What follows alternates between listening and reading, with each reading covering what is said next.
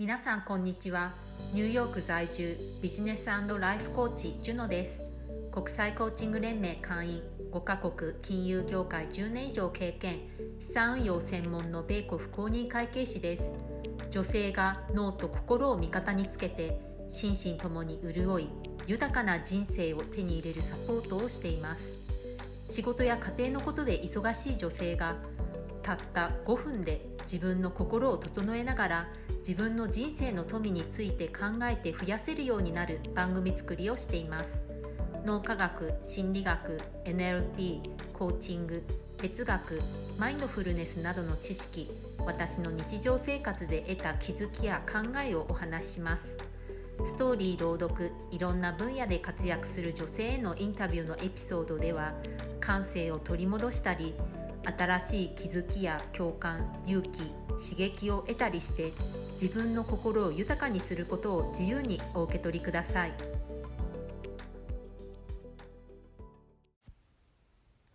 今日は正しい仕事の愚痴り方についてお話しします。皆さん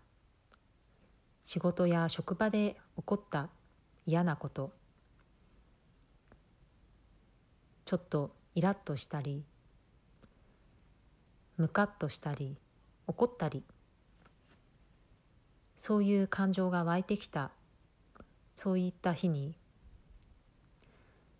誰かに愚痴りたくなったことはありませんか？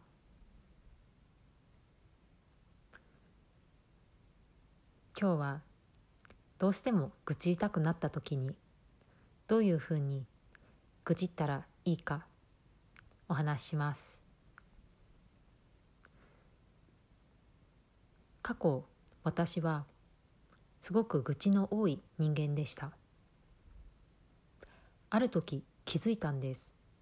その愚痴ってる時間とエネルギーが無駄だということに。でそれからはできるだけ愚痴らないようにしてそれでも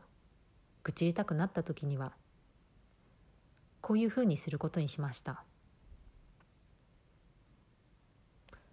愚痴る時間を決める。例えば10分なら10分というふうに決めてその時間だけ愚痴る。また話し相手その愚痴る相手にも愚痴る前に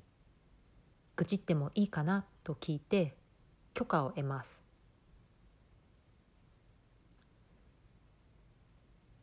愚痴る内容も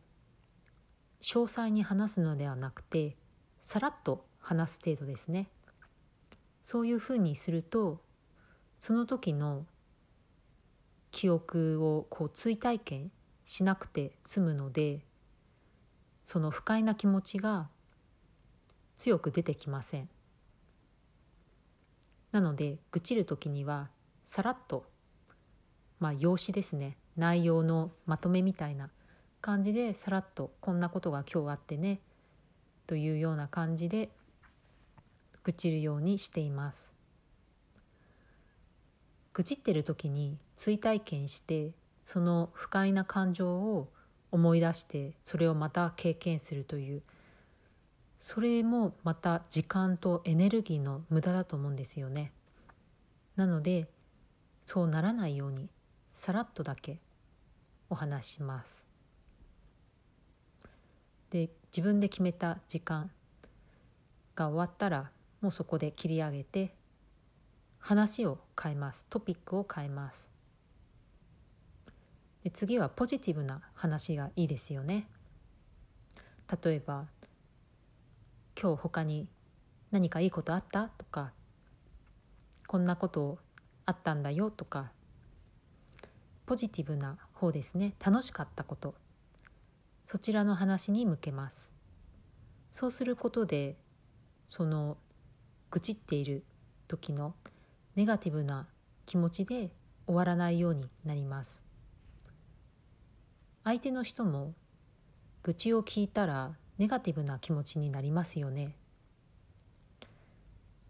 でそこで終えてしまったら一緒にネガティブな気持ちで終わってしまうんです。なので最後はポジティブな楽しいお話に変えて気分を変えて気持ちよく話を終えるようにしますもしも誰かに愚痴りたいというふうに思った時にはぜひ時間を止め時間を決めて愚痴るをやってみてくださいどう感じたかぜひ教えてください。